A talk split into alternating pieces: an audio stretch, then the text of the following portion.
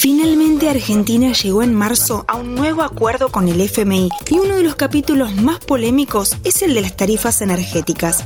En los próximos cinco minutos, todo lo que necesitas saber sobre la luz y el gas post Fondo Monetario.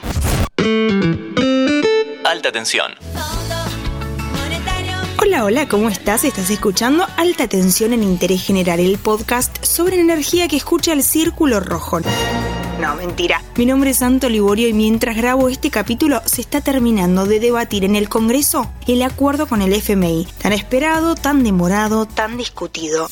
El fondo le pide al gobierno que reduzca el déficit fiscal y si hay un renglón para mirar es el de los subsidios a la energía. Las tarifas de luz y gas se congelaron en 2019. Fue una de las medidas del gobierno de Mauricio Macri para encarar las elecciones.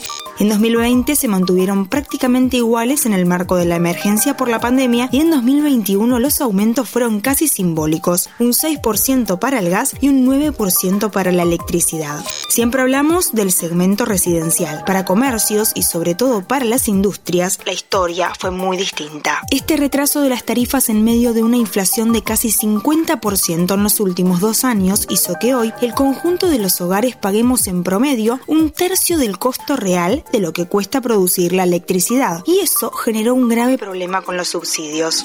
En 2021 fueron casi 11 mil millones de dólares, más o menos 2,5% del PBI. Y para darse cuenta lo mucho que es, ten en cuenta que esa es la meta de déficit para el año 2022 acordada con el FMI, 2,5%.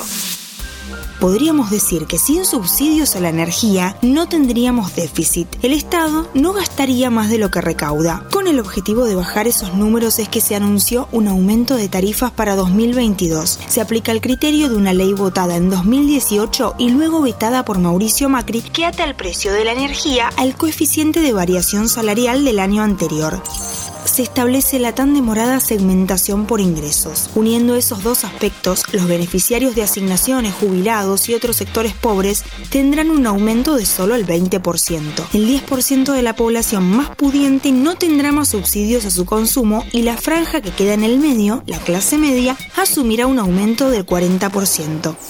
El criterio de segmentación finalmente es muy distinto al que en enero habíamos conocido de parte de la Subsecretaría de Energía Eléctrica que comanda Federico Basualdo. La idea era quitar subsidios a algunos barrios de la capital y otras zonas de alto poder adquisitivo del conurbano. Basualdo es el funcionario que Martín Guzmán había querido echar en 2021 y que por el apoyo del kirchnerismo resistió en su cargo. Según parece, la batalla la terminó ganando Guzmán, quien desde que asumió su cargo en 2019 dice abiertamente que los subsidios indiscriminados tienen un sesgo pro rico.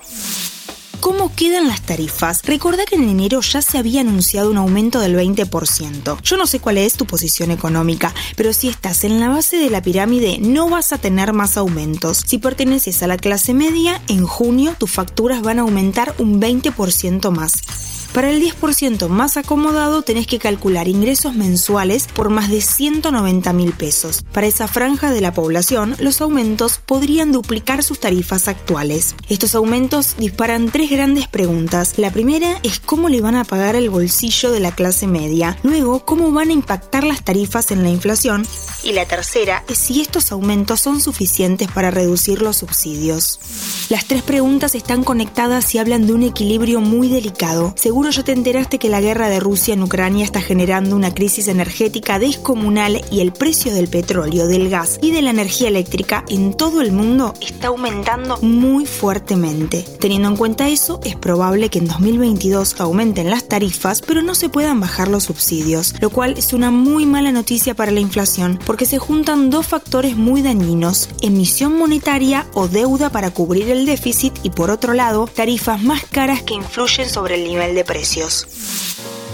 La política tarifaria requiere mucho consenso y visión a largo plazo, más allá del FMI, porque las tarifas son un capítulo muy importante en nuestra capacidad para fortalecer la infraestructura eléctrica, tener mayor producción de gas o avanzar en la transición energética. Solo me queda por recomendarte que hagas un uso eficiente de la luz y del gas. Tu bolsillo también te lo va a agradecer. Hasta la próxima. Escucha mucho más contenido en nuestra página web interésgeneral.com.ar.